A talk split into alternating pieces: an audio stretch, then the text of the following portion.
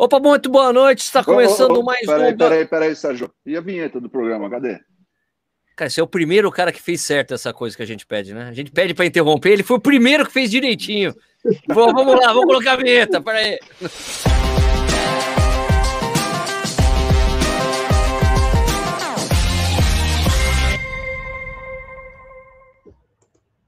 Agora sim, está começando mais um Corrida na Hora ao vivo. Hoje é dia 2 de dezembro de 2020, são exatamente 8 horas e 33 minutos. Aqui vira um podcast depois, de vez em quando vira, de vez em quando não. Mas a gravação está eternamente no YouTube, você pode escutar ou ver essa transmissão a hora que você quiser, beleza? Hoje a gente vai trocar uma ideia com Alexandre Santiago, que eu ouvi falar que ele é o Country Manager da Skechers no Brasil, no Brasil, é Brasil, né? Country Manager da Skechers no Brasil. E a gente vai trocar uma ideia primeiro, saber quem é o Alexandre, saber é, o que é Sketches, filosofia da Sketches, há quanto tempo Sketches está no Brasil, como é que a Sketches está trabalhando com a pandemia, como é que foi isso aí, os lançamentos esse ano, lançamento. Vai ter um monte de coisa para falar com o Alexandre, ele até vai cansar de falar tudo, com a gente hoje. Certo? Mas primeiro vou dar boa noite para meus colegas aqui de bancada. Vinícius Stuck, boa noite, tudo bem? Boa noite, seu Sérgio, como vai? Tudo certinho? Tudo certinho, tranquilo. É, é, Ricardo Nishizaki, como é que vai? Boa noite aí, Vini, Sérgio, Alexandre. É, ô, Vini, você faltou semana passada aqui, mas tudo bem, a gente perdoa, tá? E a... Já descontou, descontamos, de, já tá descontado do olerite dele, já vai ter. Mas perdoamos em grande estilo aí com o nosso convidado aí, Alexandre Santiago aí. Alexandre Santiago, boa noite, tudo bem? Show de bola. Tudo bem, e vocês? Como é que estão? Tudo tranquilão, tranquilão. Alexandre, tem uma tradição aqui no programa Opa. que você já está respeitando essa tradição. Muito bem que é tomar uma cerveja. Mas antes da gente falar a cerveja que a gente vai tomar, é, é, que estamos tomando aqui durante o programa, a gente tem que pedir para as pessoas que estão nos assistindo falar de onde elas estão nos vendo, esse tipo de coisa. Ó, oh, eu estou falando aqui de Manaus, de São Paulo, do seu bairro, não sei, essas coisas que é uma tradição aqui. Enquanto a gente vai falar da cerveja, as pessoas falam isso, e depois o Nicho dá um resumo do, de, da onde, é, de onde a gente está vendo aí, né? Ubi et Orbi, né? Vamos lá. É, é, qual a cerveja que você está tomando, Alexandre? Vamos começar pelo convidado. Vamos lá, mostra aí. Bom, eu estou tomando aqui uma Yellow Hops, né? É uma Lager. Eu gosto muito dessa cerveja porque ela é, é leve, mas ao mesmo tempo tem sabor, né? Então dá para você degustar. E se você tiver com vontade, você toma muito. Se não tiver com vontade, também dá para tomar uma e saborear a calma. bom, bom, bom. Vinícius Stuck, e você, hein? O que, que você está tomando? Então, Sérgio e amigos, eu estou tomando uma cerveja aqui que é, é, relativamente conhecida no Brasil, que é aquela cerveja Patrícia, uma cerveja uruguaia. Deliciosa. Mas normalmente ela é vendida em litrão. Isso. E eu encontrei num, num lugar aqui ela em, em lata, ó. Nossa. Patrícia eu nunca tinha visto ela em lata, mas. Também não. É uma boa cerveja. É uma, uma bela cerveja para um bom churrasco, né? Só faltou é. aqui uma cardinha para a gente assar. Uma, uma parija, uma parija, assim, né? Uma, leve, uma refrescante, né? Aquela coisa toda, né? E você, Ricardo Nishizaki, o que você está tomando? Eu tô com a minha velha preferida aqui, a Old Speckled Hen, né? Cerveja inglesa, frutada, pouco gaseificada, deliciosa e brilhante. Estou uma delícia. Eu tomei todas as cervejas que o Ricardo Nishizaki me mandou de aniversário, tomei tudo já. Já era, não, não dá para tomar mais nenhuma. Qual, qual, delas você gostou mais? Qual delas você gostou mais, Sérgio? De todas? Pô, eu não sei nem o nome. Eu gostei daquela que ah, eu tomei no programa. Aquela que eu tomei no programa com você. É a própria Old Spec. Roger, essa daí, né? Essa outra spec que eu achei mais gostosa. Aquela é preta lá, aquela preta que você mandou, que é, é meio. tem gosto de whisky, né? é, já... Acho que ela, aquela cerveja feita em barril de whisky, né? Uhum, uhum. Eu gosto, Também mas não muito. Eu não sou muito chegado em whisky, então. Não? não, não, não gosto de whisky. Você tá perdendo. Você não ah, não gosto mesmo. Eu, olha, eu sei o que eu tô perdendo. Já tentei, já tem. Eu tenho uma história legal de um tio que falou assim: Sérgio, Vou te ensinar a tomar uísque hoje. Não conseguiu, cara. Eu não gosto de uísque. O meu negócio é cerveja mesmo, desse lado, é. do outro lado, não rola. É de qualquer lado. Bom, mas a cerveja que eu tô tomando, ó, peraí que eu é. vou pegar aqui. Puxa ó. aí, puxa aí. Puxa aqui, ó. Aqui, ó. Ó, tô tomando a mesma cerveja. Ué, caraca.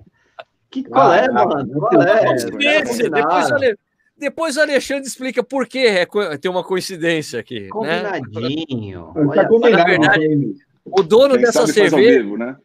É, o, o, dono dessa cerveja é casado com uma pessoa que trabalha na Skechers. ah, olha Entendeu? só, hein? Muito bom. Muito a gente bom, tá fez uma é realmente uma cerveja. Aqui. Eu, eu, eu mesmo casada, hein? Eu mesmo já comprei, eu mesmo já comprei essa cerveja é? de Jundiaí. Ele tá falando que é venda casada, é Skechers. É venda casada isso aí, hein? Pelo menos que, que, seja das boas, né? Venda casada boa, né? É, é bia, então, como, eu, como eu já disse, eu já tomei, eu já comprei essa cerveja aqui em Jundiaí, né? Jundiaí vende essa cerveja, já comprei. Eu gosto dela. É puro malte e tal. Toda, quando aparece alguma cerveja lá no mercado que é puro malte, eu compro para ver se é boa. É uma tradição que eu faço, né?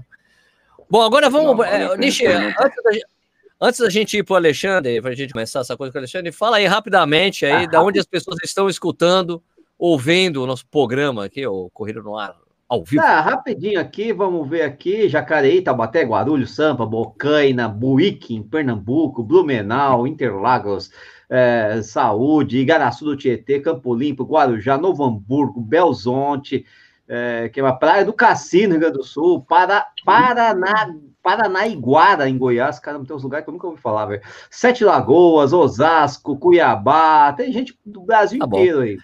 Você viu que você aí. falou Buíque, né? Sabe quem é de Buíque? Quem, você? Ah, não, Buíque é o, o Cipó. Cipó. O Cipó é de Buíque. É. Cipó de Buíque. Atleta de elite brasileiro. Então, é tá, de Buíque. É. De Buíque para o mundo. Né? Isso, nossa, agora o pessoal começou a escrever um monte de lugar aqui. Vamos tocar o programa, mas senão não dá. Ô, Alexandre, é uma tradição, outra tradição aqui outra no programa, tradição. além da cerveja que você está respeitando, honrando a tradição do programa, tomando cerveja com a gente, é um prazer estar bebendo com você. Você precisa se apresentar para as pessoas, porque eu não faço muito essa coisa. Ah, Alexandre Santiago começou. Não, você tem que falar sobre você. Quem é você? Mesmo.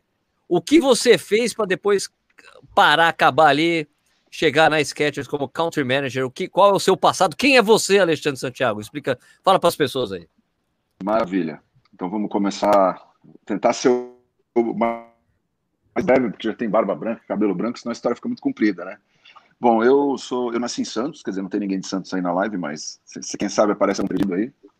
Eu vim para São Paulo, enfim, fazer faculdade, eu sou engenheiro de produção, Sou daquela leva lá dos anos 90 que os engenheiros, de, de os engenheiros começaram a atuar marketing, na área financeira, né?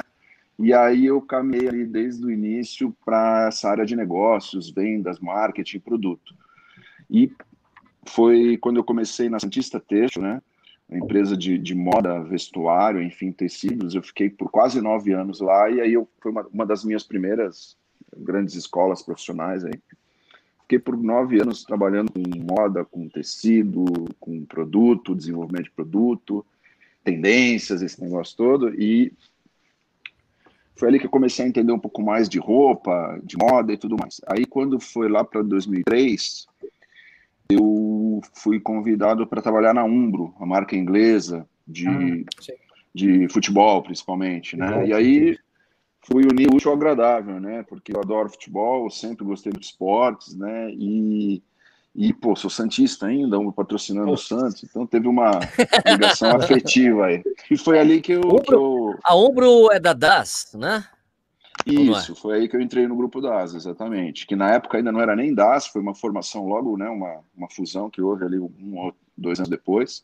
E fiquei por quatro anos e meio, mais ou menos, eu, eu peguei a, a, Trabalhei com futebol muito tempo, né? Dentro, eu era gerente de produto de confecção. Eu comecei no mercado de 17 anos na área de apparel, de confecção. Então viajava para fora, ia na sede, nos meetings, via as coleções, fazia mercado, buscava tendências, trazia para cá e a gente começava a desenvolver os uniformes dos clubes. Depois as, as, as linhas de lazer, de passeio, de treino e tal. E fiquei fazendo isso durante mais ou menos uns quatro anos. Aí comecei a ficar meio generalista, de, de gostar de vendas, gostar de marketing e tal. Eu, eu fui convidado para assumir a gerência de marketing e novos negócios na Umbro. Fiquei por um ano lá, ainda dentro do Grupo DAS. E foi quando o Grupo DAS trouxe a marca Fila para a América Latina, na verdade. A Fila já existia no Brasil, óbvio. Mas ele assumiu a licença da América Latina. Ele precisava de um cara assim que fala muito, que nem eu, que gosta da parte estética, né?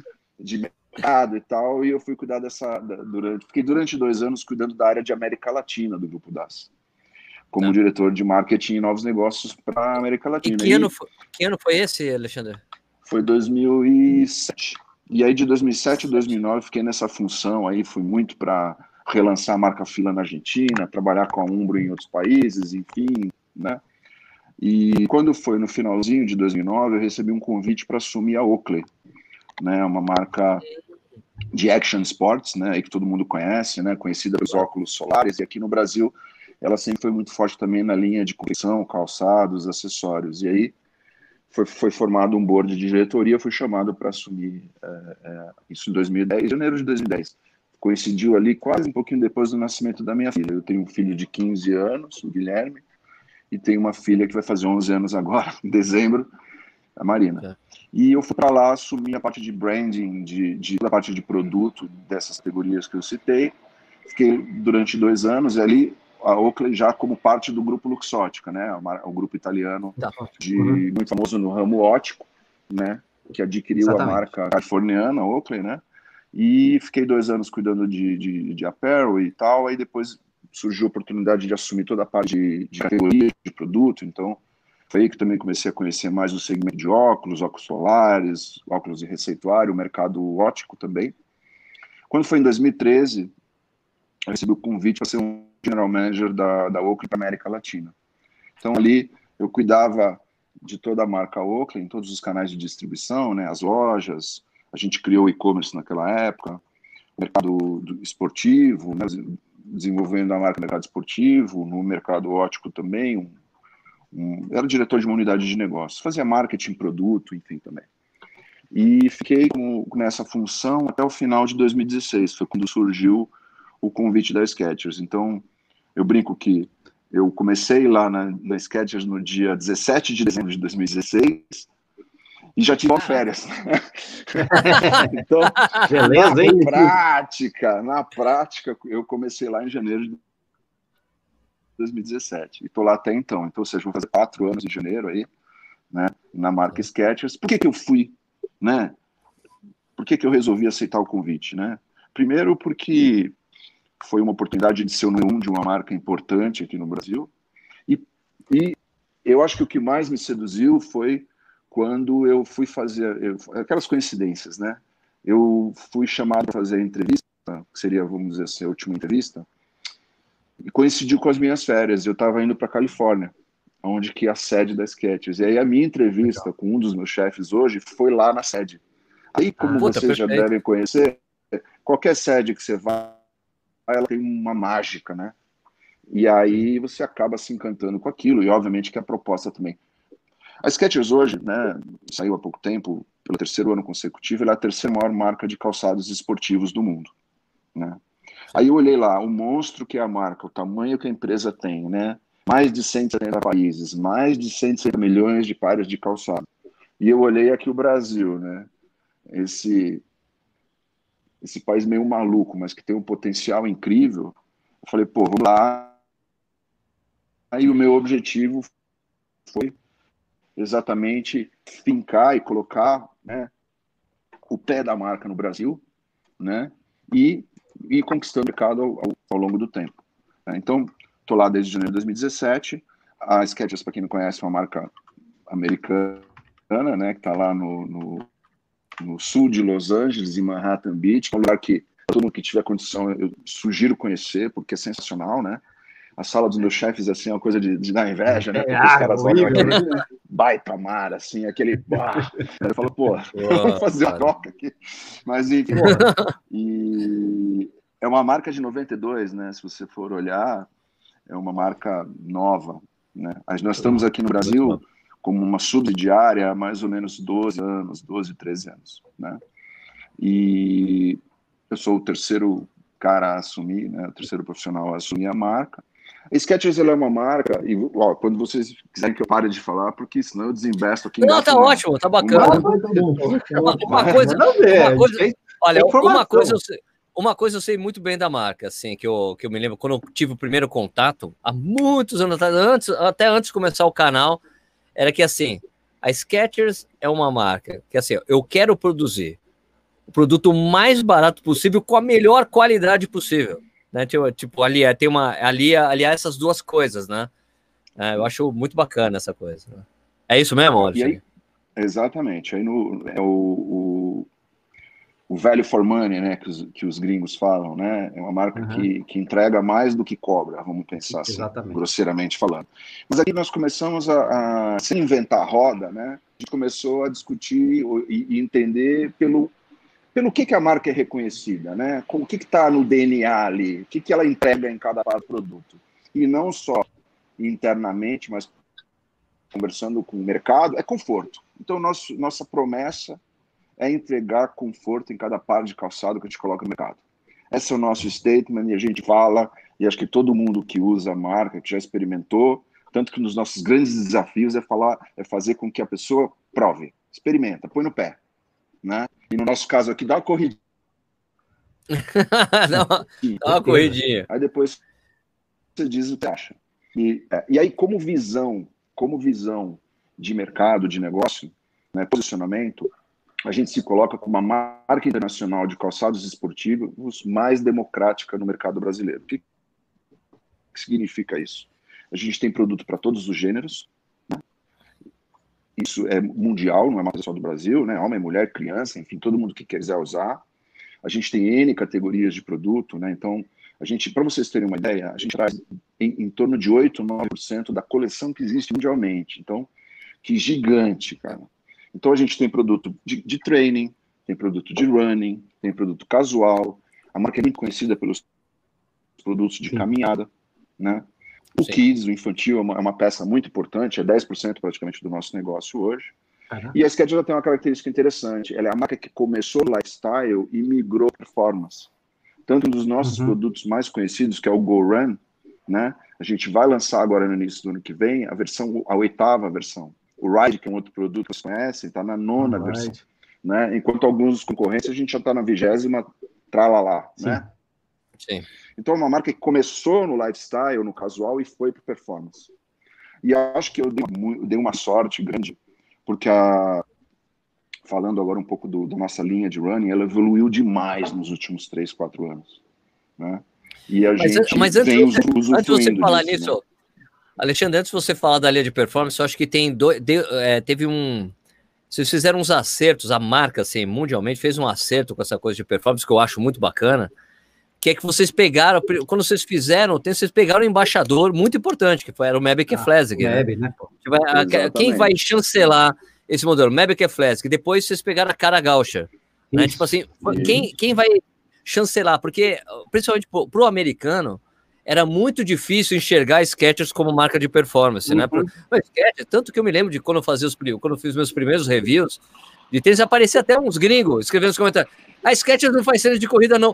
Faz, amigo. Faz. Então, tipo, tem, tipo tem, é, eu acho que para conseguir virar a chave ali para os caras, ó, a gente tá levando a sério esse negócio, né? Então foi isso, pegou uhum. essas pessoas importantes aí, né? Exatamente, né? Isso, isso é muito importante para a marca que quer se posicionar dentro dessas linhas de performance justamente é usar né, do conhecimento, da experiência né, dos atletas. Né, e o MEB foi um exemplo né, que você citou muito bem, e que mesmo depois de aposentado, ele continua né, aposentado Sim. daquele jeito, né? Eles é. nunca se assim, ele, tem né? ele, ainda tem o, ele ainda tem o GoMab, né? Ainda tem, tem o GoMab na linha. Né? Isso, Sim. e fora isso, ele trabalha junto com a equipe de desenvolvimento, de design, de, de, de produto, né? Testando, dando uns insights, né? Falando, olha, né? Vai por aqui, né? Vai, vai por aqui, garoto, né?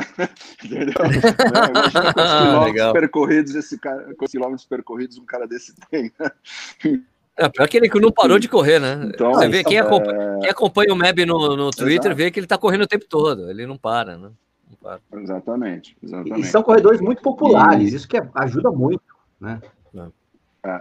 Exatamente. Então, acho que foi, é um trabalho que tem, vem sendo muito bem feito por eles, né? E a gente está usufruindo disso e fez algumas mudanças, assim, na nossa própria estratégia de distribuição aqui no Brasil, né? Hoje a gente, essa linha de performance, a gente trabalha muito junto dos clientes especializados em corrida, né? A gente trabalha com os canais como o de vocês e outros vários, né? Não só para divulgar o produto, mas para poder falar com propriedade, né? das características que, que os produtos têm, né? O que, que a gente procura entregar. Então, nosso tanto que, até já falando um pouquinho assim de números, quando eu entrei na Skechers, né, em janeiro de 2007, a linha de running representava 6% do nosso, do nosso resultado. Hoje está em 20%. Opa. Né? E o que é legal disso, é, o que é legal disso é que a, a categoria de running ela tem ela atinge um público mais ativo por, por questões óbvias, né? Ela ajuda a rejuvenescer a marca e a emprestar os features, né, as características de tecnologia e performance, né, para posicionar a marca. Então é super importante. Né? Então esse é um é um é um ganho, né? Uma grande sorte que a gente teve também, né? Para para almejar e para conquistar esses resultados que vem acontecendo.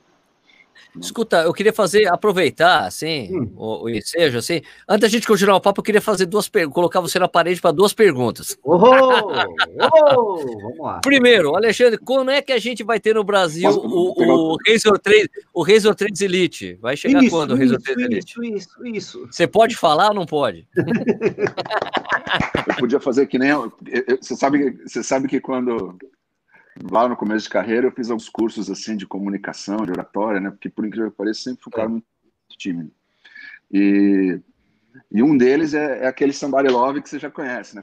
Pô, Sérgio, que Veja bom bem. que você fez essa pergunta, porque ela me dá a oportunidade de esclarecer, né? Uma pergunta que pode ser que vários dos seus dos seus seguidores tenham e tal. Na verdade, a gente está planejando para que esse produto esteja no Brasil no ano que vem. Né? A gente teve um ano muito atípico. Atípico. Né? Claro.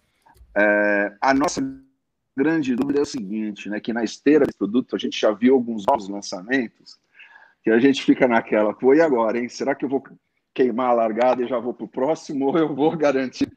né? A gente tem aí, a gente tem o, eu falei de Ride 9, na verdade o Ride 9 nem chegou ainda, né? O Ride 9 a gente está tentando antecipar, tá. né? Tem o, o Razor XS, o Razor Plus, né? A gente tem o Speed Elite, agora tem uma nova versão dele que vem aí para 2022, que é um tênis sensacional, assim. Então tem muita coisa. Ai, sensacional. Né? É. Eu até a outra pergunta, meus, outra, né? para me inspirar. Ó, a outra, outra pergunta, outra pergunta é que se, se vocês vão trazer para o Brasil o remake do primeiro Go Run com Hyperbust. Primeiro, o remake do Go Run. É. Um, você fala? O primeiro Go Run? Isso, é. É, isso? é porque eles fizeram. É, eu vi, essa, eu, vi, eu vi. Essa eu não sei te responder agora. Eu vou precisar de ajuda dos universitários. Mas pode ter uma certeza, né? A gente... Você tem direito a três ajudas Vocês... aqui. Pode ficar tranquilo. É, pedir.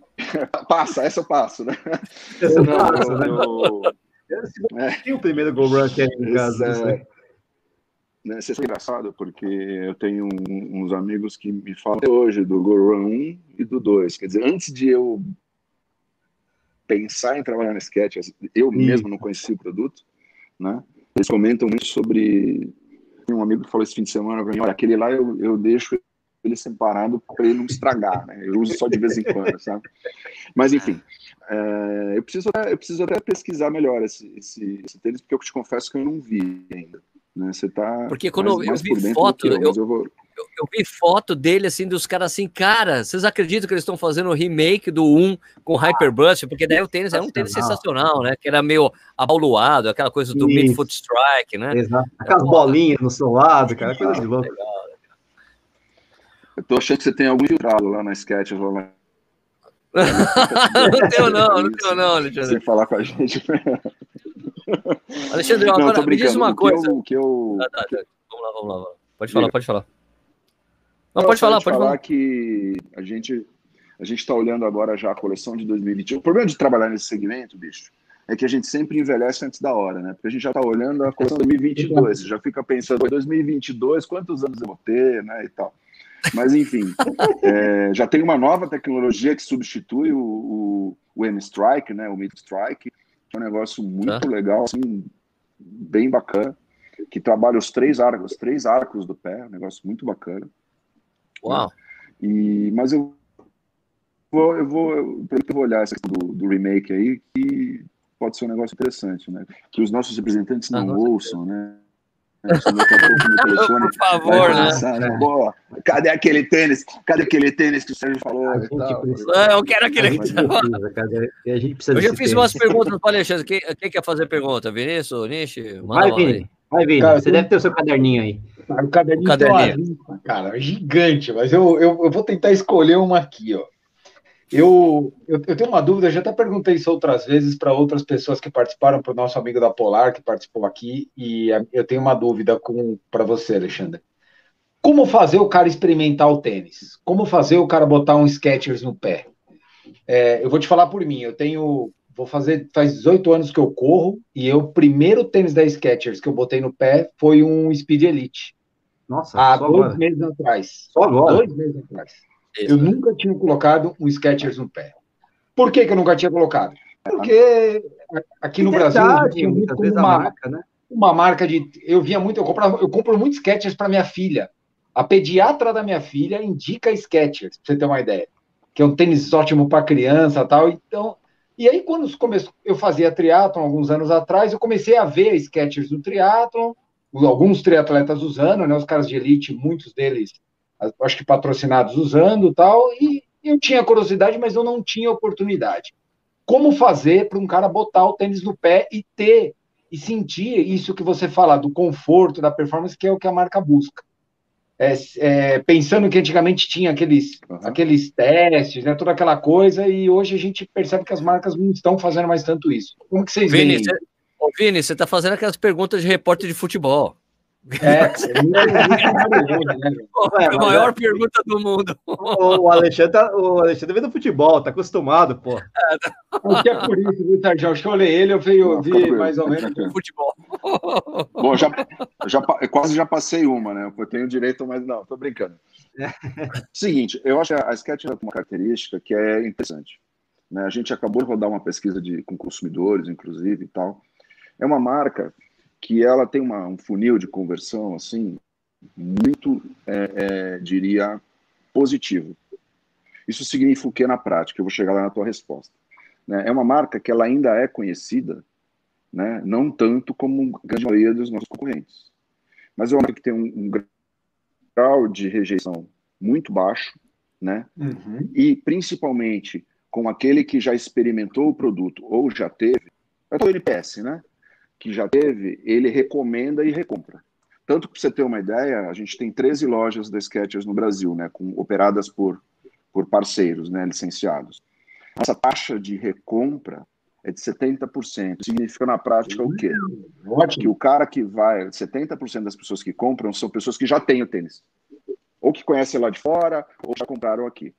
Aí, volto, aí eu vou, vou entrar mais. O que a gente, tá, a gente faz hoje é muito treinamento é muito treinamento. É treinamento para os vendedores das nossas lojas, mas também treinamento para os vendedores dos nossos clientes. Inclusive, a gente está vindo agora com algumas ferramentas de tecnologia muito bacanas que vão nos ajudar a vez mais informação para que o, o, o vendedor, né, o vendedor da loja, tenha cada vez mais argumentos, né, que mostrem lá aquela velha historinha de atributos, vantagens, benefícios, né, uhum. e as características do produto. Então, para que ele faça é, o consumidor, né, ou para que ele convide o consumidor, né, a experimentar o conforto da marca. Então, esse é um jeito, né, é o jeito do, do, do treinamento, né, da, da informação. O outro, a gente tem alguns materiais que ajudam também, né, em algumas, a gente manda para clientes uns tapetinhos que o cara pisa na, como se estivesse pisando na palmilha, e aquilo ali fica na frente da parede onde está o calçado, então ele vai lá, e aí o vendedor já falou, oh, esse aqui é o conforto que você vai sentir, né? E a gente vem com algumas novidades também, porque todo mundo sabe, né, que o, o, o e-commerce, né, vem crescendo cada vez mais. Então, como é que eu faço uhum. o cara entender Isso. pelo computador que aquele produto é confortável? É mais um desafio ainda. Então, a gente tem algumas algumas coisas que eu não posso contar agora que a gente está desenvolvendo também aí para fazer esse tipo de criar esse tipo de experiência, né? Então você pode olhar desde a realidade aumentada, eu já falei, Pronto. Ah! Vocês começam a me fazer as perguntas e me fazem. A culpa é da cerveja, pô, não é da gente. A Yellow não, Beer, então, Yellow Beer. Então, e aí, não, tô brincando. Tem essa, tem, é, tem N formas aí que, que, que a gente tem, mas principalmente, se a gente pudesse destacar, assim, hoje a gente faz um trabalho de treinamento, né, e também de provocar, vamos chamar assim, o consumidor dentro do ponto de venda, né? Então, você mostra palmilha, mostra espuma, né? E, e obviamente que o objetivo é fazer o cara experimentar. Né? Uhum. Legal. E recomenda, Muito né? Bom. Boca a boca também é legal. É, lógico, né? Ah. Vai lá, Nishi. Tem pergunta, Nishi? Tem, lógico. Né? Eu sou fã da Skechers, você sabe? O Sérgio sabe que eu uso Skechers desde, sei lá, desde quando apareceu, né? Minha irmã usava, usa Skechers para caminhar, é muito confortável realmente, por isso que ela usa, né? E eu tenho o Go Run 1, Go Bionic, Go. Vixe, Maria, tem, né? A, a, a minha questão, na verdade, você é sobre. Nishi, é. peraí, você tem o gol do Corinthians também ou não? Não, ainda não, que não começou ainda, mas daqui a pouco começa. mas tem uns Go, tem Go Trail aqui na, na, caixa, tem um monte de scatters aqui, cara. O Go Map, tem tudo aqui. Até o Go Run 300, que eu não gostei para correr, eu uso todo dia para ir na padaria, por exemplo. Eu tenho o mais confortável que eu tenho. mas, uh, passando aí a, a puxação de saco, vamos seguir, falar do produto que é talvez um dos melhores produtos que eu já vi na minha vida, que é o Razor Trace, né? Todo mundo pergunta, né? Esse, esse, esse é, tá todo mundo perguntando aqui, aqui no, no, no, chat. Exatamente. Eu tenho isso também. Aqui, né? Já rodei 500 quilômetros com ele só em esteira. Estou fazendo longo com ele, mesmo tendo o tamanho tá errado para mim, porque ele ficou um pouquinho pequeno, né? Então acho que é uma, uma recomendação para quem for comprar, compre um número maior, né? Já deixar isso aqui, né? Uh, mas é o seguinte, a Skechers vai trabalhar esse modelo, que é um modelo que para mim é quase vai trabalhar mais esse modelo, vai trazer mais para o Brasil, porque esse modelo é praticamente perfeito, cara. É, é, é assim, tirando a, a história da, da, da, da placa, né? É um dos, tem um custo-benefício excelente, porque ele não é um dos modelos mais caros do mundo, ele tem um preço razoável, mas ele é muito bom. Todo mundo que. Eu não conheço uma pessoa que não tenha gostado desse tênis, é. e eu, particularmente, adorei. Eu quero saber, vocês vão trazer mais, vocês vão trabalhar mais esse, esse modelo específico, Alexandre? Quando sai o Razor 4? Também tem isso, se puder adiantar, adianta tudo. Toma mais cerveja aí e vai falando. Então, a gente, a gente já apresentou, né, e já, já até uma pré-venda, né, do, do, do Razor Plus, né, que ele, uhum. que ele chega agora em março, por aí, março, abril, né, a gente trabalha o Excess, eu sempre faço uma confusão, tá, nunca sei se o Plus vai chegar primeiro, ou eu, eu sei que a gente vai trabalhar no, então, no primeiro semestre a sequência do Razor, tá? Que vai vir com algumas diferenças em, em, tanto no cabedal como em cor de sola, de entressola, tem um, uma, um up aí, né? Um upgrade na, na, na questão das cores. E no segundo semestre a gente trabalha com dois também. Então, com o Excess e o Plus. Né, que são, na verdade, a continuidade do Razor 3. ok? Então, é um nome e sobrenome, ah, né? Vamos pensar assim. Razor 3, ah, Plus e Excess. Tá? Na verdade, a Isso. comunidade está aliviada, então vai ter muito trabalho em cima desses tênis. Legal. Não, eu acho assim, Não. assim, eu acho o Razor 3, o Razor Tranquilo. 3 é. Até, Esse eu tênis... desconfiado. Fala, fala, Lê. Pode falar. Não, não, eu ia falar só comentar e, e, e, que a gente acabou também se surpreendendo com o resultado. Lógico que batemos o olho no produto, isso há um ano atrás, quando nós vimos ele lá pela primeira vez lá na, na matriz falamos, putz, isso aqui vai arrebentar. Mas, assim, é um produto, né? Acima de 600 reais, né? Então, a gente sempre... Os próprios clientes adoraram, mas, assim, a gente fez um trabalho legal de lançamento, graças ao time de, de marketing aí, né? Da, da Sketch, a gente fez, a gente acabou, talvez, é, esse produto era para ter sido lançado em março, e aí veio a pandemia. É. E aí a gente falou, a gente sentou, se reuniu e falou o seguinte: a hora que tiver ali para quase que, vamos dizer assim, sair da pandemia, a gente vem com esse produto no mercado. E aí fizemos um lançamento no, no, no, no meio digital, com é, uma, uma live até do Daniel de Oliveira, que acho que vocês devem conhecer, que é o nosso. Eu, eu, brinco que ele é o primeiro extraterrestre a ser patrocinado por uma marca de esportes, né? Porque o cara faz 10 Ironmans em 13 dias, Eu não faço 10 Ironmans, acho que em 13 anos, né? Imagina, o cara faz um, o Deca Ironman, vice-campeão mundial de Deca Ironman, né? Enfim. A gente fez uma live com ele, fez uma, umas ações, ficou bacana e tal. Então, assim, para nós surpreendeu também. Foi sold out em três semanas o produto. E olha que nós não trouxemos é, tão pouco assim. Isso. Então, vale a pena e a gente continua investindo nessa franquia, né, para cada vez mais ter mais produto. E, e falo para vocês, nas programações e nas, nas apresentações das novas versões que a gente está fazendo para os clientes, eles estão apostando mais em volume porque o produto realmente é, ele entrega. Né? Não só Vende, na, nas propriedades, como você falou, ele também tem um apelo visual diferente, né? Ah, é uma coisa que sai sim. um pouco do lugar comum também, né? Que está todo mundo acostumado. Então, sai. Né? Super positivo. Perfeito. Eu sou, eu sou suspeito para falar do Razor 3, né? Porque o meu vídeo que eu soltei ontem dos melhores do ano, eu falei que é o melhor tênis do ano era o Skechers Razor 3. Mas puta coisa, eu falei, não, pior de tudo, gente, é que assim, eu sou um cara muito desligado, né? Daí eu soltei, pum, daí, eu, daí o menino deu, Caraca, amanhã tem uma live com o Alexandre. Não esquece, os caras vão achar que eu fiz aquilo porque ele ia no programa. Né? Agora, meu, agora, agora já era. Eu, eu, já era. Eu, nem vi o, o, seu vídeo, mas eu imaginei que ele tivesse no, no bolo. Se não fosse top 1, seria top 3. Não, porque é um texto muito bom. O que eu é falo no meu o que eu falo no vídeo é uma coisa assim, quando eu falei no, no vídeo que eu montei lá, pô, eu falei, olha, agora o melhor texto do ano, quem me acompanha no Instagram deve saber que é o tênis que eu vou falar, porque eu não Sérgio, que tênis é melhor para isso? Cara, pega o Razor 3. Porque eu acho assim, o, o Razor 3, assim, falando em, em si do tênis, eu acho um tênis meio paradoxal, assim, porque ele Sim. não é um tênis baixo. Não. Ele não é um tênis baixo.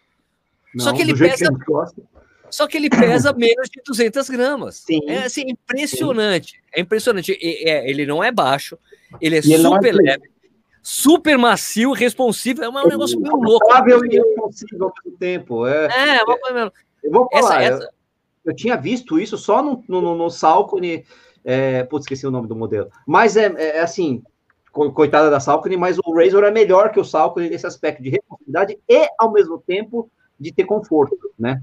É, são tênis muito bons, a gente fala direto né, de todas as marcas, mas é, é eu fiquei impressionado mesmo. Ah, e, Elite é um tênis mais seco. O Speed Elite é um tênis é mais, mais seco. É uma outra categoria adoro. mesmo. O que eu, eu falo que eu, o que eu falo é do Speed Elite, o Speed Elite para mim é um tênis de competição vitaminado. Puta, esse tênis é uma maravilha. Esse eu não experimentei, esse eu não, esse eu não sei Eu dizer. adoro também, gosto mas muito. O, mas o Razor... Esse... O Speed Elite o, tem bem isso que falaram né, da, da, da, competição, mas é engraçado, né? Porque o Daniel, que é o Uhum. O nosso atleta aqui no, no Brasil, ele tá usando para treino, né? É que o treininho Sim. dele é aqueles treininhos, né? Que ah, deve ser coisa leve. Tá usando é. também, então. É, o Speed vou, Elite, vou fazer um, quem usa, vou fazer um curta Elite hoje, numa pista... Um curta hoje. Pá, três horas depois. É, Fala, Vini. Usar o Speed Elite numa pista é uma coisa maravilhosa. É, é muito gostoso. É muito não, eu, gostoso. É o, Speed, o Speed Elite é um tênis esquisito, assim, porque é assim, se você tá correndo devagarzinho, ele, ok, vamos aí. Se você começa a correr rápido, ele, vamos aí. É, é um tênis meio louco, assim. É, você tá correndo rápido, ele, embora, vamos embora. Se você tá devagar, ele, vamos aí, estamos tranquilo. Assim, é um tênis que ele, ele responde bem a qualquer velocidade que você tá correndo, porque Aliás, eu já senti, já senti tênis que você corre mais devagar, é muito ruim. Por exemplo, vou dar um exemplo, o tempo Next por cento da Nike. É um tênis, se você está é. correndo devagar com ele, ele é muito ruim de correr devagar com ele. É ele é ruim. É uma plataforma. Agora, se você está correndo rápido, ele, nossa, ele vai super bem. Agora, o Speed Elite, cara, ele responde bem a qualquer coisa que você está fazendo, é muito louco, cara. O, o, Sérgio, sabe que, aliás, acho que uma das, uma das características mais impactantes da Skechers é o fato de, de, dos tênis serem muito versáteis, né? Nesse é. aspecto de todos os modelos, em geral, todos os modelos, eles conseguem, mesmo que você pegue um modelo muito baixo, muito leve, ele consegue atender a um corredor, por exemplo, mais, ah, mais lento, que pisa mais né, pesado, e vice-versa, né? Mesmo modelo mais pesado, mais estruturado, ele conseguiria atender bem a um, a um corredor mais é, leve, que gosta de tênis mais, mais secos, por exemplo. É uma característica natural dos Skechers, isso, Alexandre? É, é, vocês têm esse, essa preocupação de tentar atender o maior número de pessoas possíveis, mesmo em modelos uh, segmentados? Sim, isso faz parte do DNA da marca, né? Essa questão de ser democrático efetivamente nesse aspecto. Então, uma das coisas que, que me chamou a atenção logo que eu cheguei na marca é que você tem equipes dedicadas a desenvolver os produtos, né, dentro das diversas divisões que existem. Mas, assim, o cuidado ao se fazer um tênis feminino, por exemplo, na Skechers não é aquela coisa de você pegar um modelo masculino, né, e transformá-lo no feminino, que é o que a gente acaba vendo muito por questões óbvias, né. É, então, existe forma diferente, assim como dentro de, das próprias categorias, você tem, no caso de running, você tem tênis. Eu estou aqui, por exemplo, com o Ride 8, né? Que é um dos nossos queridinhos aí também. Esse é um produto super versátil, né? O, o, o Razor, como, como o Sérgio colocou, às vezes ele tem uma forma um pouquinho mais estreita, então você pega um, um, um meio ponto a mais, um tamanho a mais, né? Então, você tem tênis com diferentes formas, não olhando só dentro da própria categoria, da própria divisão, mas olhando dentro da, do gênero também. Né? Então, dentro do feminino, dentro do masculino, né? Então, isso sim é muito, muito levado em consideração. Se a gente vai partir para categorias que são menos performance, tá? Porque esses tênis que a gente está falando, eles fazem parte do technical running, né? Que Aí depois você tem o core running, que são aqueles produtos no, que a galera usa mais para treino e tal, que tem um, um custo mais é mais para bater, né? Que nem falava antigamente. Uhum. E depois você tem a base da pirâmide. Então você vai ver ali que estão diferentes formas, diferentes é, cuidados, vamos dizer assim. E quando você olha outras divisões, ainda você vai ter situações como wide fit, que forma mais larga, né? relaxed fit, que é menos que, sabe? Né? Então, tudo isso, a gente tem muito produto com, com stretch no cabedal também. Então, isso faz aquele negócio do pé quase como uma meia, sabe? Então, isso também acaba ajudando nessa adaptabilidade do produto, vamos chamar Legal. de uma forma mais grosseira, entendeu? Então, realmente existe esse cuidado. E uma das coisas que a gente tem, hoje, tem até uma coisa aí que Tá vendo aí? Eu já estou na segunda latinha, já vou falar mais uma coisa que eu não devia falar. É, a gente, a gente, a gente, daqui a pouco vocês vão mandar um barril para cá. Né? É, a gente não, lógico que a gente não está falando desses, dessa linha de produto, mas a gente vai começar a produzir eles no Brasil também. Né? vai, vai baixar custo, baixar custo então, baixa, baixa, consegue baixar custo. Né? É, o nosso, é o nosso objetivo, né? principalmente para essa linha de entrada, né? de, de produtos e Sim, tal. Sim, claro. E para justamente a gente conseguir uma competitividade de preço, passar esse, essa vantagem para o consumidor, e também você ter isso, você também tem um, um, um lead time, né, um, um tempo de, de, de, produção e tudo mais mais curto. Então você está claro. sempre repondo o mercado, né, que é uma das dificuldades das marcas hoje, porque muitas Sim. vezes não se toca no navio, né? Tá, a gente vai começar a hoje, ah, ele passou ali, pelo canal de não sei da onde e tal. Ele está é. andando, né? Aí a gente fica torcendo para o navio desembarcar, para o navio encostar logo. Mas, enfim. É... Então, por que, que eu estou falando isso? Porque um processo de três anos de convencimento, porque o pessoal toma muito cuidado. Para você ter uma ideia, né? Isso, isso vocês podem confirmar com quem trabalha na Skechers. O fundador da marca, o, o Robert Greenberg, né? que ele é considerado uma das quatro maiores personalidades dos Estados Unidos no mercado de cimento de calçados. Ele fundou a LA Gear, né, que eu sou um pouco mais velho que vocês, década é, de 80, né? sei lá, né? Eu também lembro. E ele fundou, e ele fundou a Sketch. Ele, isso eu tô falando que eu vi. Ele é o curador de produto da marca. Então ele vive produto o tempo todo. Então, então o cara do financeiro cuida da operação, tem todo um board de executivos. Agora, ele é o cara do produto. Eu já vi ele na loja número um da Skechers, que a gente chama lá no Pier de, de Manhattan Beach, conversando com o balconista, com o vendedor da loja sobre o produto. Então, é Uau. tão cuidado, é tão, é tão, sabe, com tanto carinho e capricho, que quando eu, eu, a primeira vez que eu falei sobre produzir no Brasil, eu quase apanhei lá, né? Enfim, mas é um processo de convencimento, né? Que leva bastante tempo. Mas o, por que eu estou trazendo esse exemplo?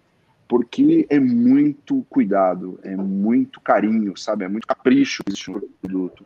Então você vai ver lá designers que trabalham só para o calçado infantil que tem luzinha, que tem brilho. Ah. Aí você vai ver o designer de calçado que trabalha para o running, né? e um gerente de categoria, sabe? É tudo muito estruturado. Então, por isso que você tem essa, vamos dizer assim, essa flexibilidade, essa, essa adaptabilidade que você falou na, nos tênis da Skechers. Ô, Alexandre, já que você falou que você não deveria, eu devo assumir que essa, esses tênis que a Skechers vai fazer no Brasil serão fabricados numa cidade, desenvolvidos numa cidade chamada Ivoti? Não. Não! não. Quase, não, mas sem Ivoti? Quase, quase, quase. Quase? quase não é da, ali, não é da perto, onde tem o centro de, não é da cidade onde o centro de desenvolvimento da marca fica em Ivoti, então? Não, não, não é. Então, onde você trabalhou perto. com a Umbro? Não, não. Não, não, não é. Mas é uma empresa admirável. Tenho muitos amigos lá e respeito demais. Beleza. Vai lá, vai, Stuck. Qual, qual, é a maior dificuldade da Skechers hoje no Brasil? É distribuição, é câmbio, é, é, vender num país onde um dia o câmbio está 4, no outro está 5,40. O que, que você enxerga hoje que são os maiores entraves? É o, é o posicionamento dos seus concorrentes, sei lá. Eu te digo o seguinte: é, acho que a gente tem dois desafios, né? Mas eu costumo brincar com o pessoal. Às vezes, né? O que parece nos limitar nos diferencia. Mas a primeira dificuldade, respondendo a sua pergunta, é, é. O primeiro diagnóstico que eu fiz quando eu cheguei na Sketches é o seguinte: a marca, por trabalhar 100% com produtos importados, ela fica muito vulnerável às questões da economia. Né? Então, sei lá, greve do caminhoneiro, pum, dólar dispara. Ah, é, sei lá, alguma coisa que eu lá nos Estados Unidos, em qualquer outro lugar. Greve no porto. Tudo isso tudo isso impacta, né? principalmente no quesito, vamos dizer assim, saúde da operação né? Uhum. e capacidade de investimento também. Né? Que você vai uhum. lá, faz um orçamento, fala, vou investir tanto. Só que para investir tanto tem que sobrar outro tanto, né?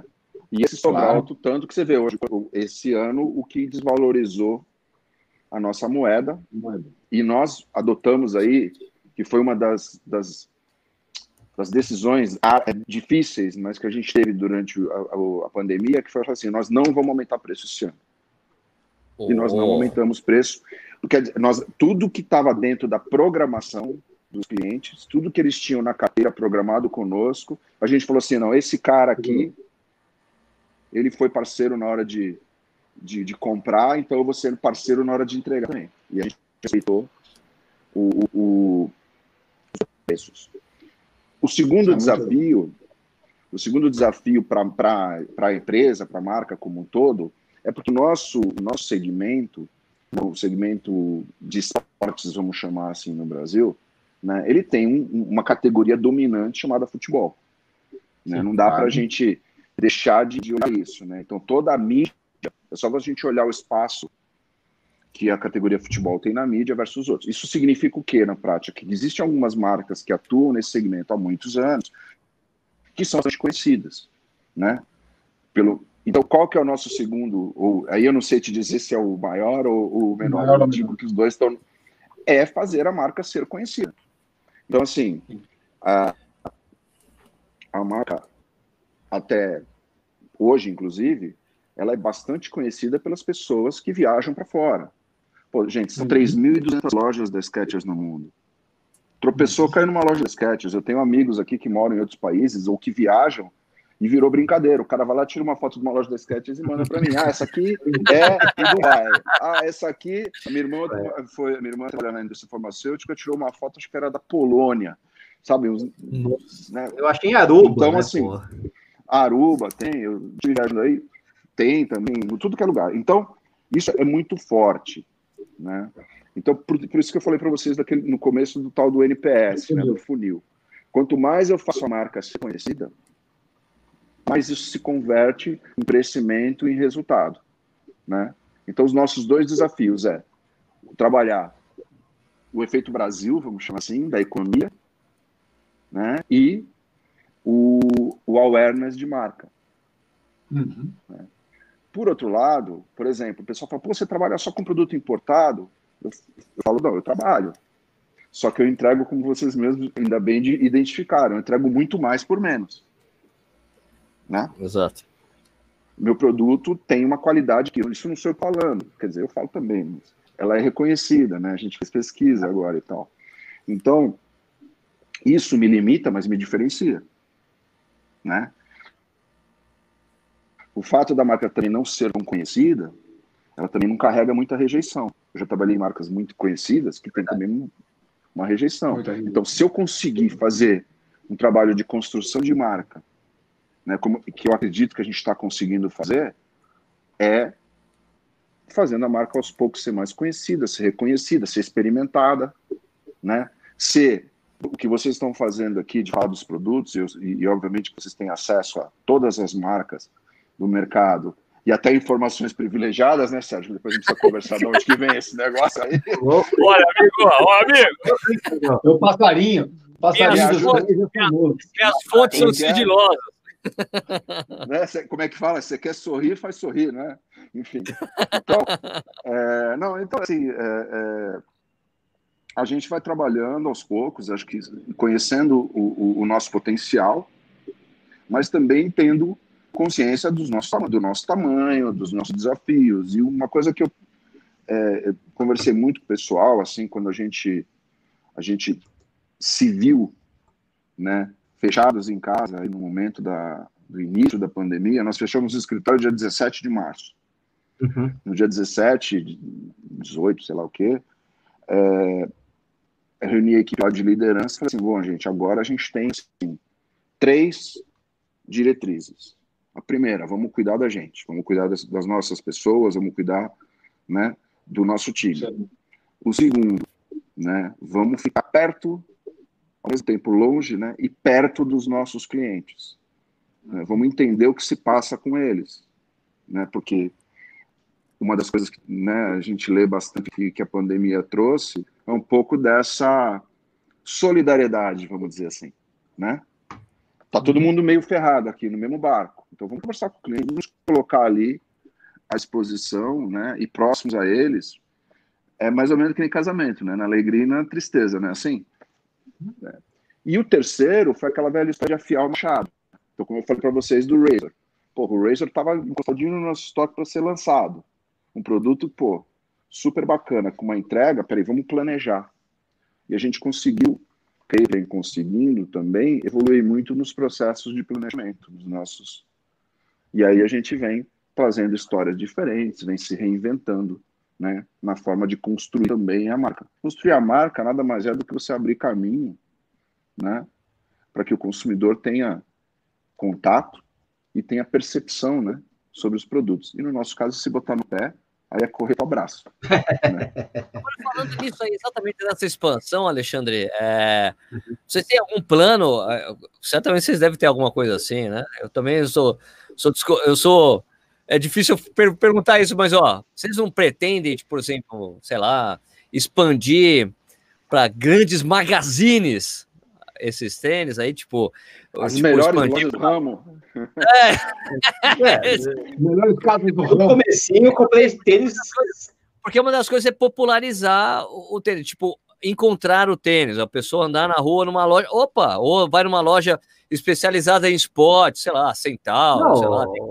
Lá atrás, lá ah. atrás eu comprei Go Run na Americanas, sabe? Havia esse. Era um outro momento do, do, do mercado brasileiro, de tudo, enfim. Mas, enfim, é, encaixa um pouco com o que você disse, né? E aí? Tá, tá pensando é nisso também? Faz parte da estratégia, Alexandre? Faz, faz. Eu acho que para crescer, né? Só aprendi aí em experiências passadas, né? Ou você aumenta a tua distribuição, ou você aumenta a tua participação onde você já está, né? Sim.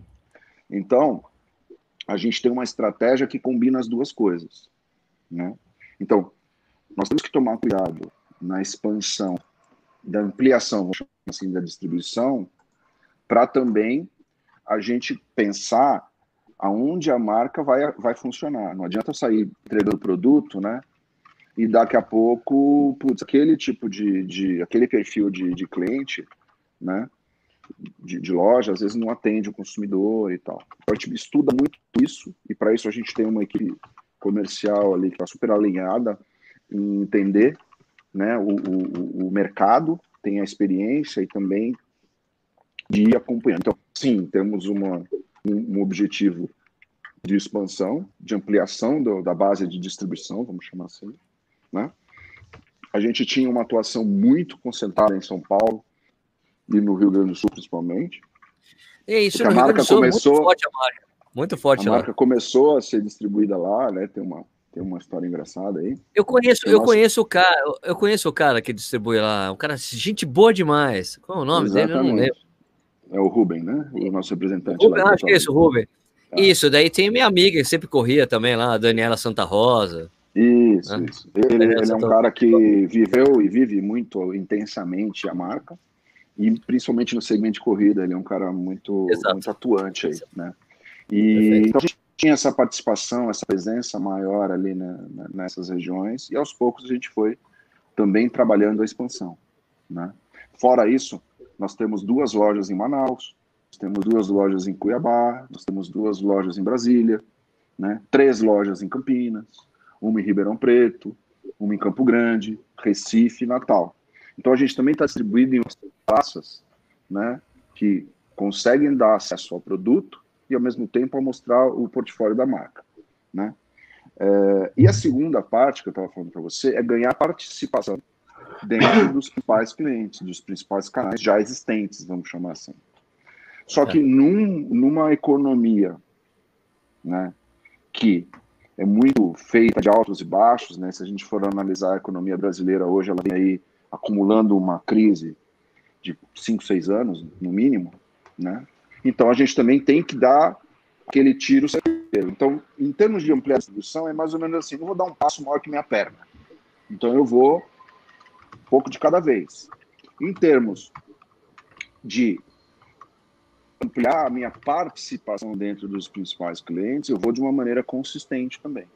Eu defendo muito o pessoal lá do time que deve estar assistindo a live deve estar se debatendo aí, porque a galera da Sketch ela tem um. Estão falando, estão falando aqui, estão falando. É, Os caras vestem e transpiram a camisa, né? Independente do horário e do dia da semana. Mas assim, eu falo muito sobre consistência e continuidade. Então a gente tem consistência, né? A gente tem que saber o que, que a gente quer e manter e evoluindo e continuidade, sabe? Toda hora, um passo de cada vez. Então, Sim, o nosso objetivo é ampliar a distribuição, ampliar a presença da marca, principalmente. A gente está com novos representantes em alguns estados, inclusive região norte e nordeste, né? mas também né, ganhando presença dentro dos clientes onde a gente está. Para isso, como eu falei para vocês, a gente tem lá uma, uma, uma fábrica de, uma fantástica fábrica de tênis lá na, na, na Califórnia, que a gente tem muita opção de produto. Né? Então, é tênis para correr, mas é tênis para criança, é bota, é tênis para caminhar. Né? Então, a gente também tem uma estratégia é, é, de segmentação que é importante. Né? Você adaptar o, o, o, o teu modelo de distribuição, o teu direcionamento de produto, para que ele encaixe com aquele canal de distribuição que vai atender um consumidor com uma característica X né? Então, às vezes a gente tem um público, por exemplo, que é muito importante, vocês comentaram, é o pessoal que gosta de caminhar. Uhum. Né? Então, aonde que esse cara, essa, essa senhora, esse cara vai buscar o produto? É diferente daquele cara que sabe o drop do tênis, né? Da sim, placa de sim, carbono, sim. Do, do, da, forma, do curta, média, longa, né? É outro tipo de consumidor. Que tem um grau de, de, de exigência diferente, né? Então, isso também tem que fazer parte da, da nossa, da nossa estratégia o... do negócio. vou até dar um exemplo. Minha irmã, por exemplo, gosta do Go Walk porque faz trabalhar os músculos da bunda, sabe? Fica coisa, tem, né? Não, é um pouco diferente, não tem jeito, né? É, e por aí vai. Mas eu tenho uma pergunta aqui que é o seguinte: você estava falando de exposição da marca, Alexandre, essas coisas todas.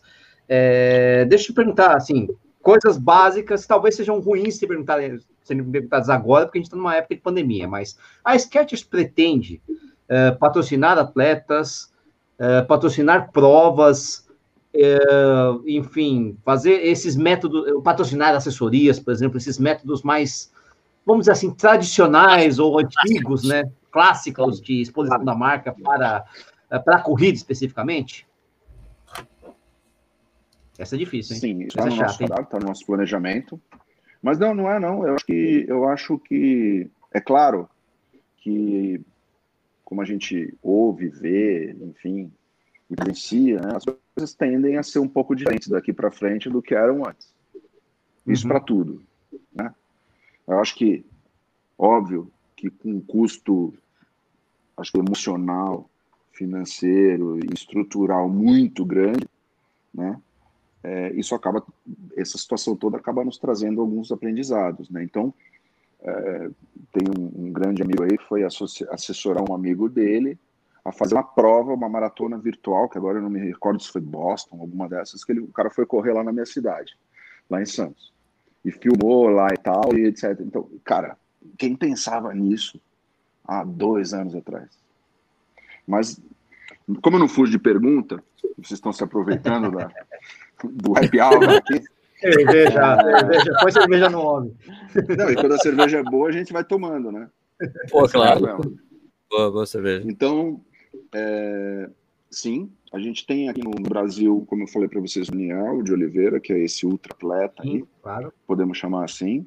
A gente tem dois outros embaixadores que, que trabalham mais a, a, e ficaram muito em evidência por esse momento, por serem personagens de grandes celebridades, né? O Rodrigo Ruiz aí que trabalha com, com o pessoal da mídia, né, os artistas, etc. É um cara meio do, do personal que tem um viés de, de luta, é um ex-lutador e tal, e a Calça Ad, que acho que vocês devem conhecer também, que trabalha muito essa coisa do, do wellness, do fitness voltado também a uma qualidade de vida. Né? Agora, sim, nós temos já é, em andamento um projeto de voltar a trabalhar com mais força e mais intensidade as assessorias de corrida, né? Nas principais cidades onde a gente tem aí parceiros e tem presença e obviamente nas grandes cidades, né?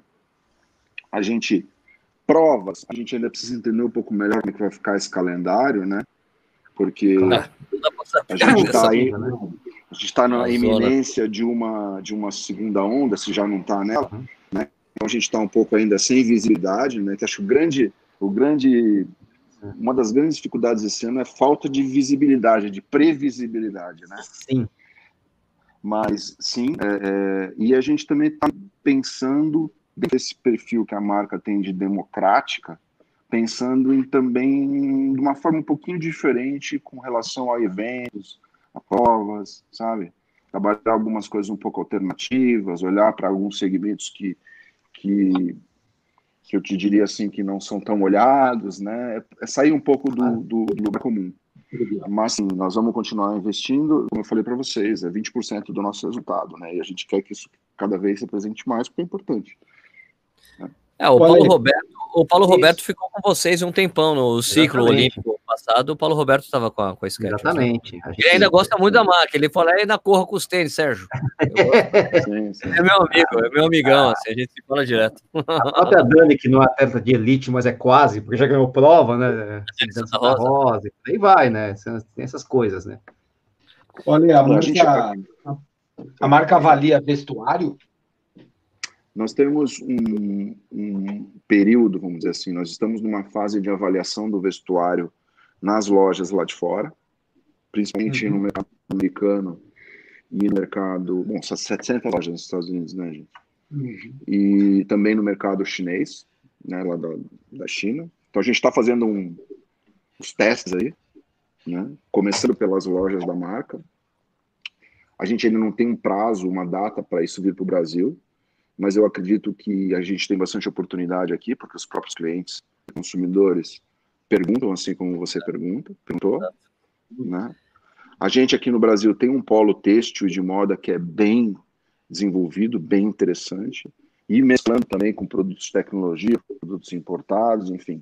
Isso isso está no nosso radar, tá? Está no nosso radar, sim. Olha, eu, Até eu, confecção, eu... só para desculpa. Claro, claro. Até porque confecção é uma coisa também que é muito boa para divulgar, né, a marca. Porque é aquilo que você sim, dá. Sim, claro. Tem, claro. Posição, né? Advertising, né? Sem dúvida. Eu vou dizer que eu, uma vez, eu fui para Las Vegas, eu fui conhecer uma das maiores lojas da sketch do mundo, que fica lá em Las Vegas. E, e lá eu comprei uma calça legging Oh. E uma jaqueta porque cara tava frio pra cacete, eu ia correr a meia de, a meia de, de Las Vegas, a meia rock and roll de Las Vegas, e tava meu cara, eu preciso comprar alguma coisa, não tô brincando, entendeu? Daí realmente eu comprei lá e outra experiência que eu tenho com a Skechers foi é lógico, né? Como todo bom brasileiro que já foi para Disney, já foi em Outlet, o Outlet lá, cara, você vai lá da, da Skechers e fala, você não acredita a quantidade de produtos que os caras têm, velho. Cara, como é que pode? É uma loja interminável. Mano, prateleiras e prateleiras de tênis. Fala, caraca, como assim? Impressionante, mano. Impressionante. Ô, ô, Sérgio, nós não fizemos uma pergunta importante ainda. Opa! Você corre, Ale? Ah, é. Uh! Olha. Opa, parede, né? Veja bem, veja bem. Veja bem. É, veja bem. Não, não corro.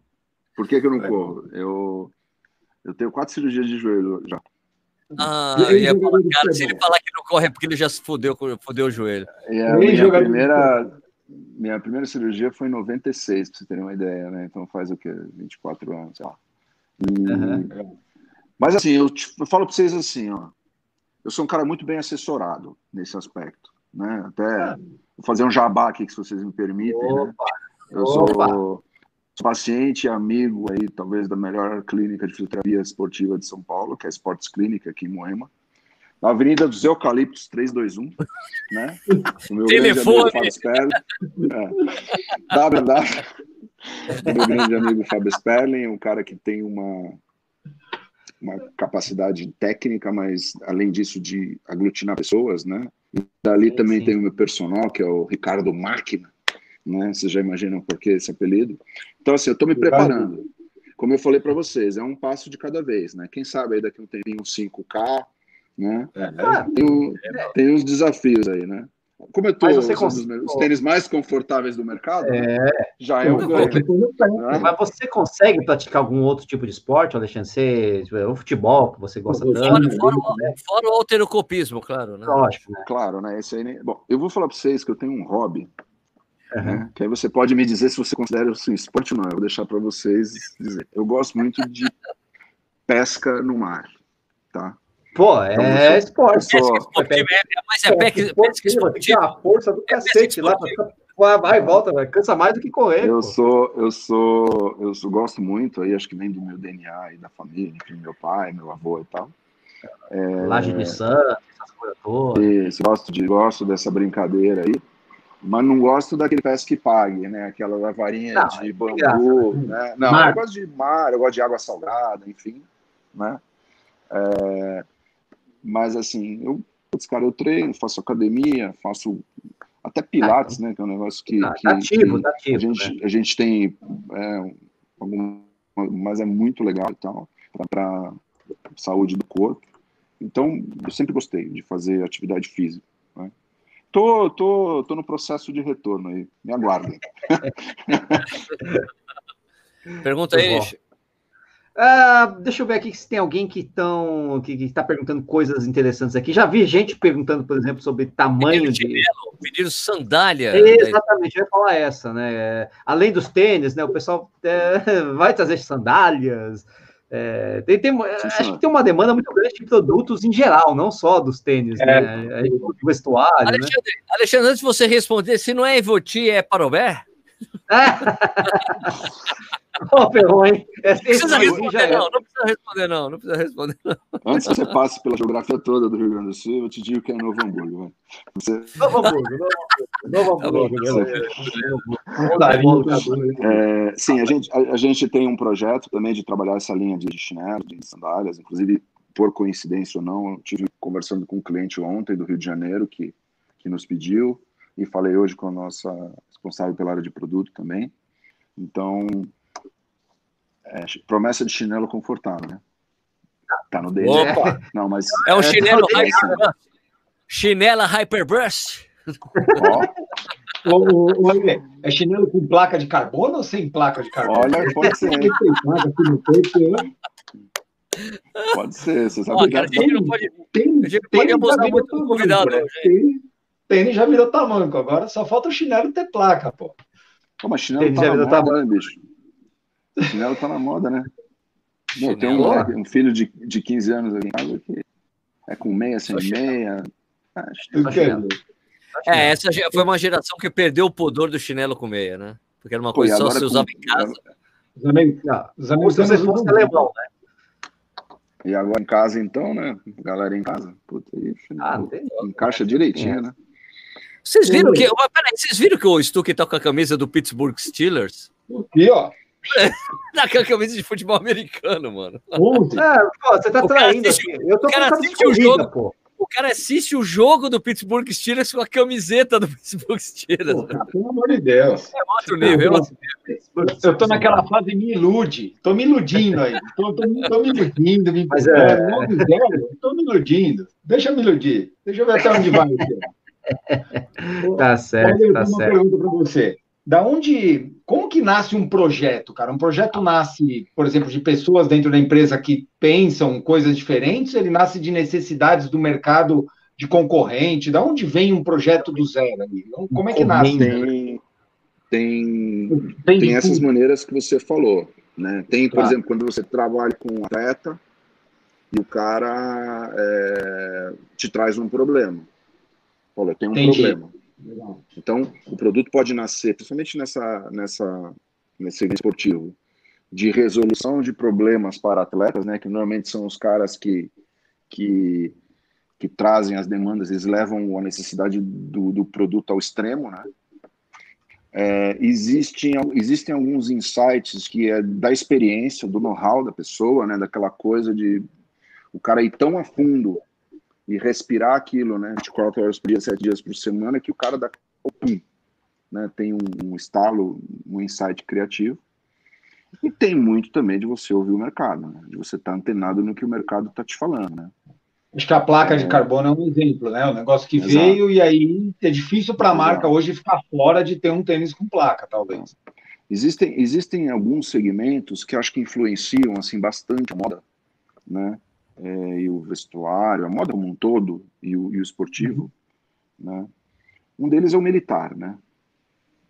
Você vê a coisa da placa de carbono, do Kevlar, né? Do, uhum. do dessas matérias-primas malucas que os caras, de alguma maneira, é.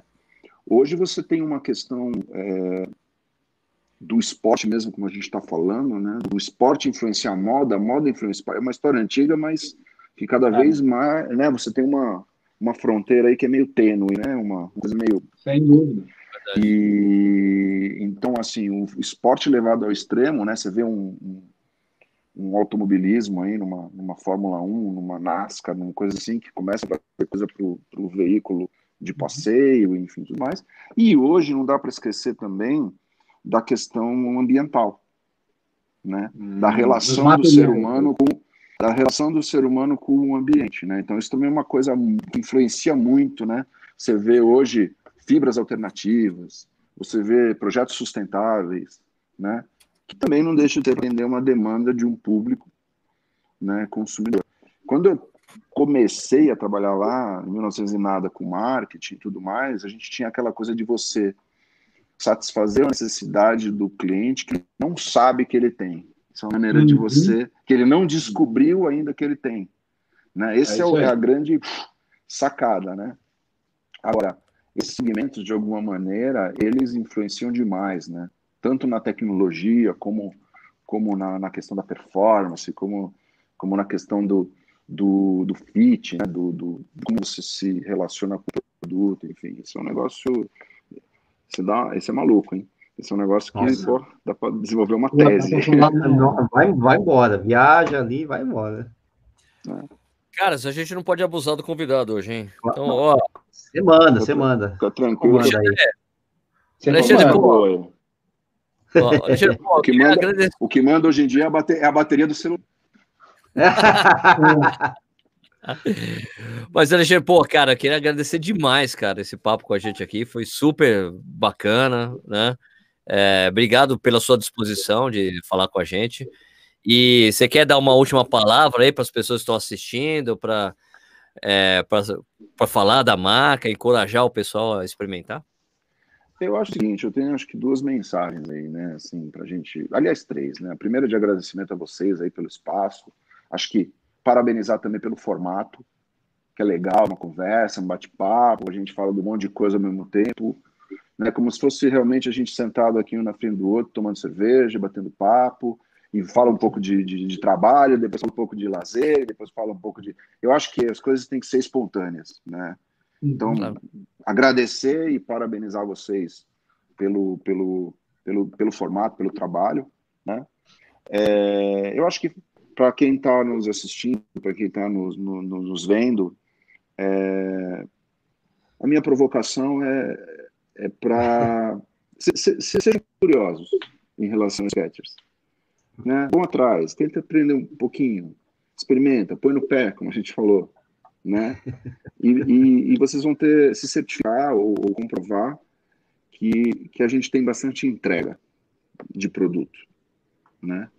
Entrega de produto com aquele, aquilo que eu falei para vocês, com bastante capricho, com bastante é, é, dedicação, esforço, né? E, e carinho. E o terceiro, acho que a gente está aqui é, numa época complicada, né, mas ao mesmo tempo uma virada de ano, né, e olhando já um pouco para 2021, e a mensagem que eu acho que tem que ficar, principalmente, né, para a família Sketch do Brasil, né, que são os nossos amigos e, e, e colaboradores aí da, da, da, nossa equipe, né, tanto a galera do escritório como o pessoal que está na rua, com os nossos clientes também que fazem parte dessa comunidade de sketchers, dessa família sketchers. Só tenho a agradecer a todos, né? Eu acho que todo mundo está é, super engajado, super envolvido, vivendo um grande momento da marca, né? Apesar dos pesares de tudo que a gente vê em volta e, e é consciente e, e sensível a tudo isso, mas eu só tenho a agradecer ao pessoal, né, aos clientes que acreditaram na gente, que estão sempre conosco, e a nossa equipe que super engajada, super briguenta, mas do bom sentido, né? né? Aquela aquela família latina, né? Que tem que tem bastante emoção, mas que tem muita intensidade. Eu acho que que a nossa entrega é uma entrega. Parece que nós somos 300 e nós somos 30. Né? Então, é, no escritório, né? Fora a galera de campo aí. Claro. Então a gente é isso aí, gente. Super gostei, muito legal. Fiquem super à vontade para nos chamar novamente, para bater um papo, né? Desculpa falar de, de outras coisas também. Né? Tu fala de pescaria, tocar mais futebol, né? futebol americano. Né? Quando lançar o Resort 3, quando lançar o Resort 3 Elite, você volta, Alexandre. Fechado, então. Pronto. Temos, temos um compromisso já. Beleza? Fechado. Valeu, obrigado, Alexandre. Valeu, é, valeu, Stuque. Valeu, Sérgio. Valeu, Nishi. Valeu a todos que estão nos ouvindo. Alexandre, obrigado por dividir tanta informação com a gente. Foi um prazer conhecê-lo e bater um papo sobre, sobre a Sketchers. Valeu, Ricardo. Prazer, gente. Opa, obrigado, gente. Obrigado a todos que assistiram aí a, a live. É sacanagem, porque eu sou. É, é, melhor nem falar nada, porque eu sou muito fã da marca, então fica parecendo que é meio chapa branca, né? Gosto mesmo da marca, nunca neguei isso. Mas é muito legal mesmo, acho bacana que, enfim, as pessoas conheçam, testem se gostarem, ótimo, se não gostarem, também ótimo, porque o importante é testar aí e usar. E bola para frente, vamos esperar esses novos, essas novas remessas do Razer, Razer Plus, Elite, enfim, estamos aí esperando. Então, pessoal, queria agradecer a todo mundo. Obrigado de novo, Alexandre. Obrigado, Stuck. Obrigado, Nishi. Corrida no Hora ao vivo volta na próxima quarta-feira, às oito e meia da noite. E eu vou fechar a transmissão aqui. Atenção,